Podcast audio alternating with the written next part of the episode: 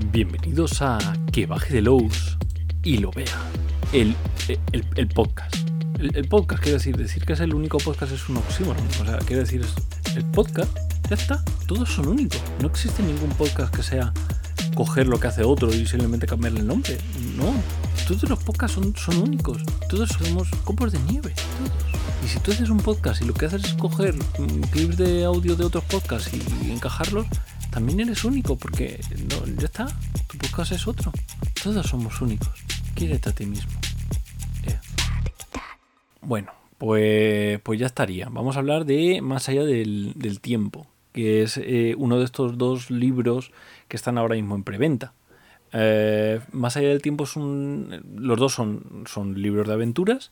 Eh, este en concreto es un libro que, que, está escrito por varios autores, cada uno de ellos con su visión propia, etcétera, que tiene una premisa común, que es que salen de los años 30. Que yo os digo que es una premisa que se incumple, pero en cualquier caso, eh, bueno, que, que, que, me, que me estoy liando.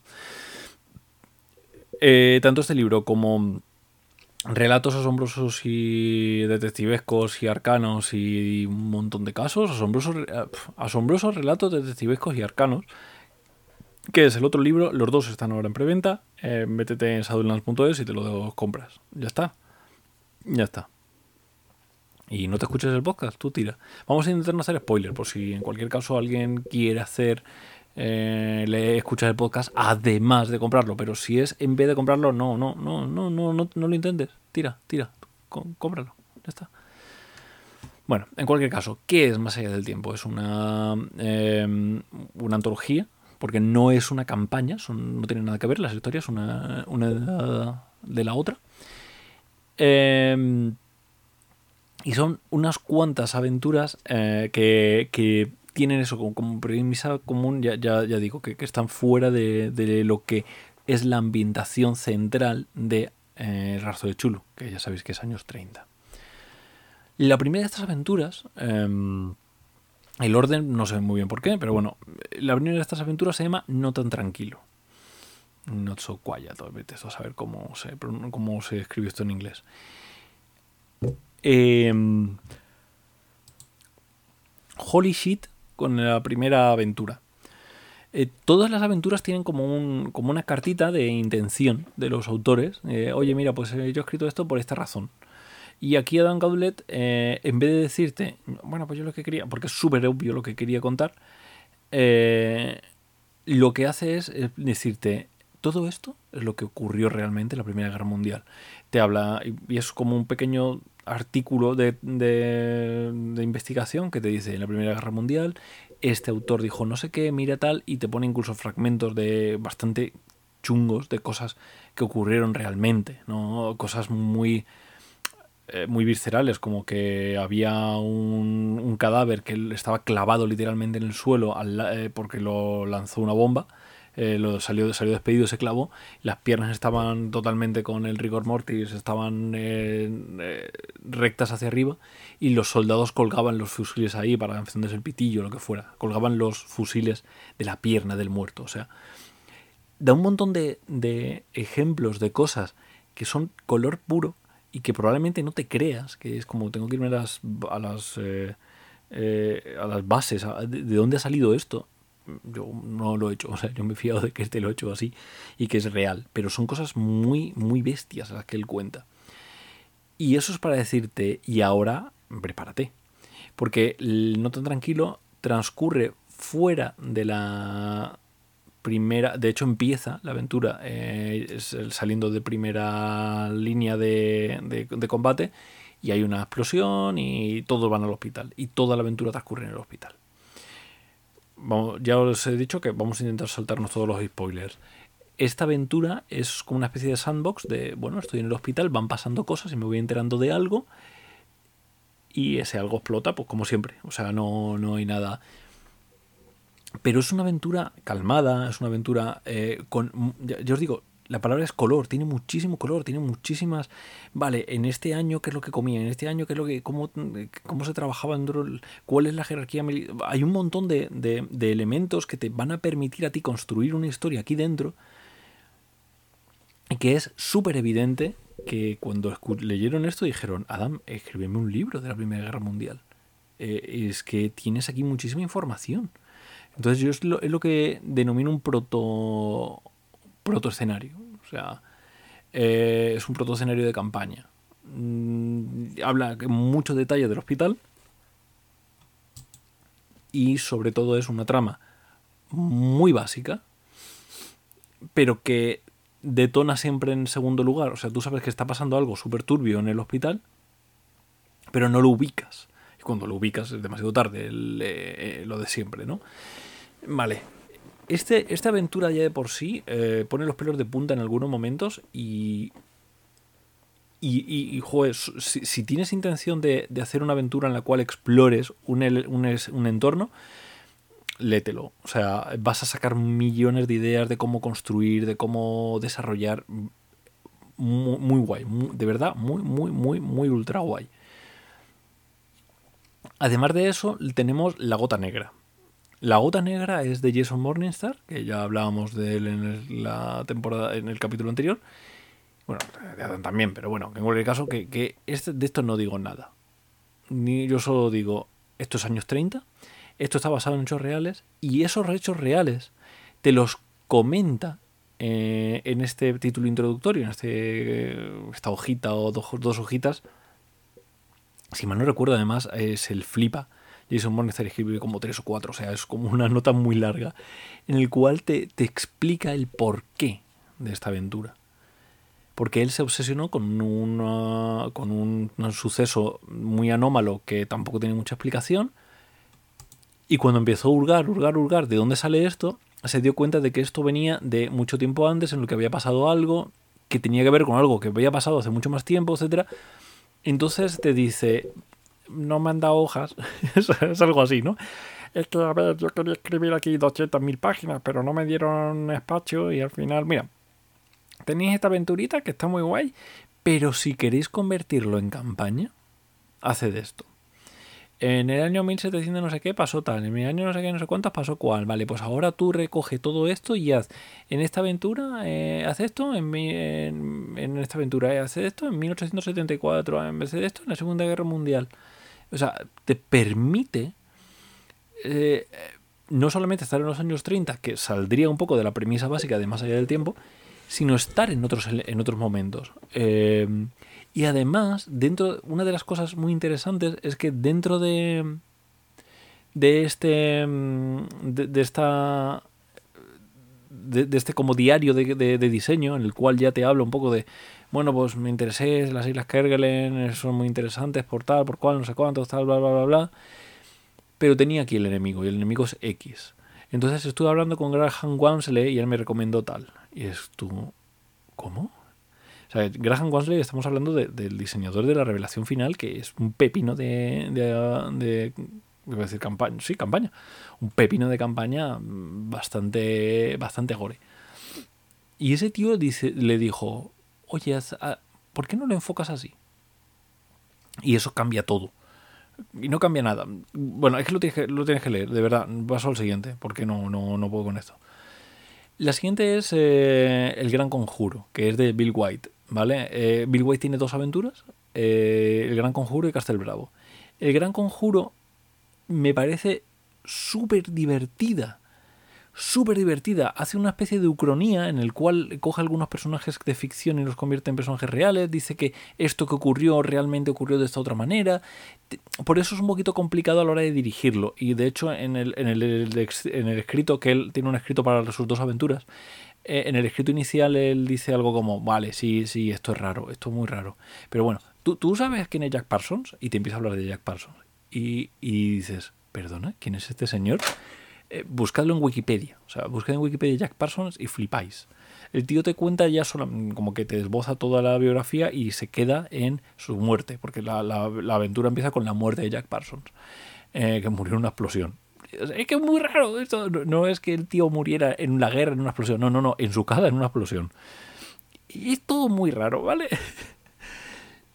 Pero construye esto, dices, este tío ha muerto y de repente ha muerto de una manera muy extraña, después de, estar eh, unido a gente muy rara, que tiene que ver con la cienciología, que tiene que ver con muchas cosas. En los años 50, ya os digo que esto también sale fuera de los años 30, y, ahora descubre que, quién es este señor y por qué ha pasado cosas raras a su alrededor. Y esa es la, una aventura súper larga. De hecho, hay como primera y segunda parte. Está, está como. Es la más larga de todas. Y es un misterio de fondo mientras tú.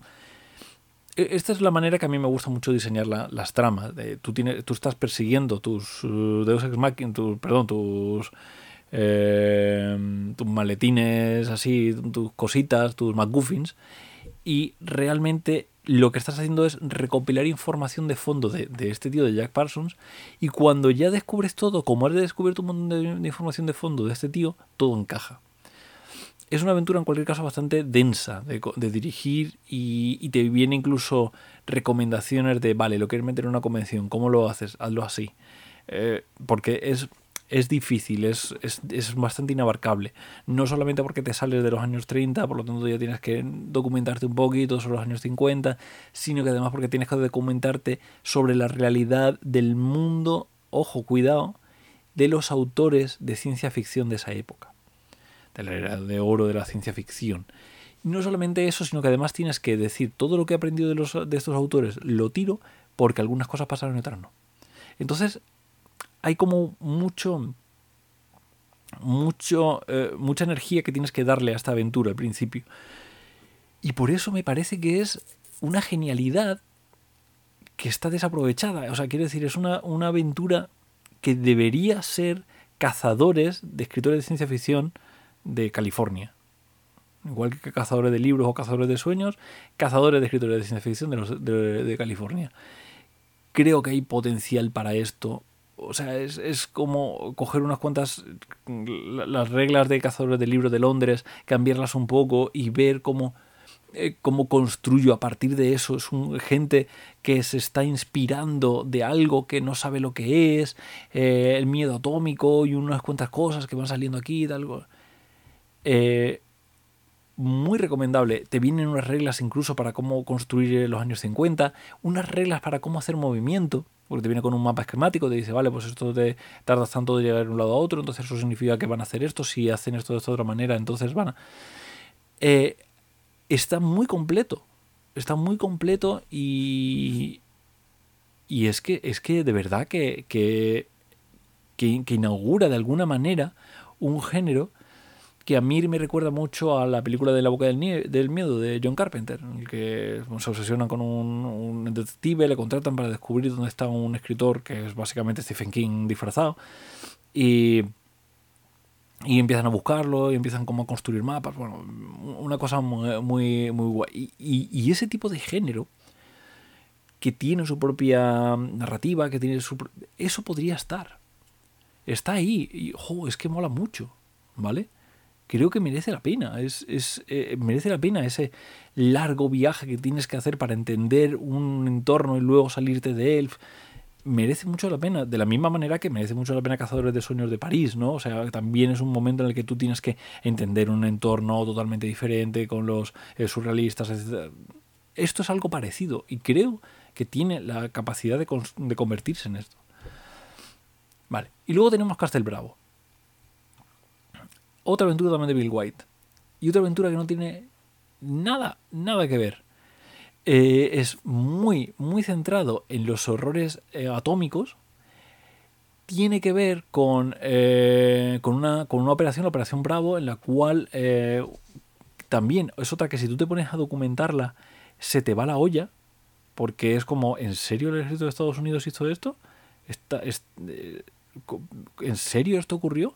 Sí, ocurrió y, si te pones a profundizar es incluso más bestia. O sea, todo, todo lo que tiene que ver con, con, las eh, pruebas atómicas y tal que se hicieron en eh, el atolón de Bikini, ese, ese tipo de cosas, eh, es para, para que se te pongan los pelos de punta. Pero esta aventura va a otro lado. O sea, no va a explorar como por ejemplo lo hacía en No tan, no tan tranquilo Sí, no tan tranquilo. No es como Adam, Adam que quiere explorar esto, quiere, ay, es que me gustaría explorar los horrores de la guerra. No, esto lo que quiere hacer es explorar el miedo a, lo, a, a, la radiación, a lo nuclear, y cómo eso construye un relato basado en los mitos de Lovecraft, muy rápido, muy corto, muy al cuello, eh, con un buen contexto militar, con un buen. Eh, con, un, un, entorno muy, muy, muy, muy gracioso, ¿no? Porque es un entorno que construye respecto a, bueno, ha pasado esto, eh, tenemos, estamos en un navío, en el navío ha pasado X y ahora qué haces, ¿no? entonces es muy autocontenido y funciona muy bien como, como, como ente en sí mismo. De hecho, en la cartita inicial de Bill White te dice, bueno, Castle Bravo está bien, vale, está ahí, pero vamos a hablar de lo difícil que es llevar a mesa el, eh, otro, el, del Gran Conjuro. Em, son cuatro aventuras que, en primer lugar, tienen... Eh, quizá, bueno, no, quizá no, todas, todas las aventuras tienen potencial para convertirse en ambientaciones en sí mismas ya te digo que os digo, pues eso, quizá, quizá la de Jason Morningstar no, porque es un entorno muy concreto dentro de los años 30, etcétera, etcétera, pero sí que se podría crear un hilo conductor en diferentes puntos eh, del tiempo. Eh, Adam Gaudlet se va a la Primera Guerra Mundial, eh, Bill White se va a los años 50 y te permiten construir nuevas realidades, nuevas ambientaciones. por si tienes un poquito quemado ya el libro de del rastro de Chulo. Si a esto luego le añades eh, los, los, Looking Glass, las, las, eh, los, libros en los que te explican eh, ciudades aparte del, del, mundo, que los iba haciendo Kenneth Hyde y tal, vais a ver que tenéis muchísimas cosas con las que trabajar. En este caso en concreto, el que más se incidió en ello fue en el en Dulce Decorum, porque ya os digo que sí, sí, se convirtió en un libro. No porque se copiara esto dentro del libro de Dulce Decorum, sino porque se siguió explorando el mundo de la Primera Guerra Mundial, etcétera, etcétera, etcétera. Hoy tenemos un podcast cortito. No, al final estamos hablando de cinco autores y pues nos hemos pegado ahí un tiempillo con cada uno.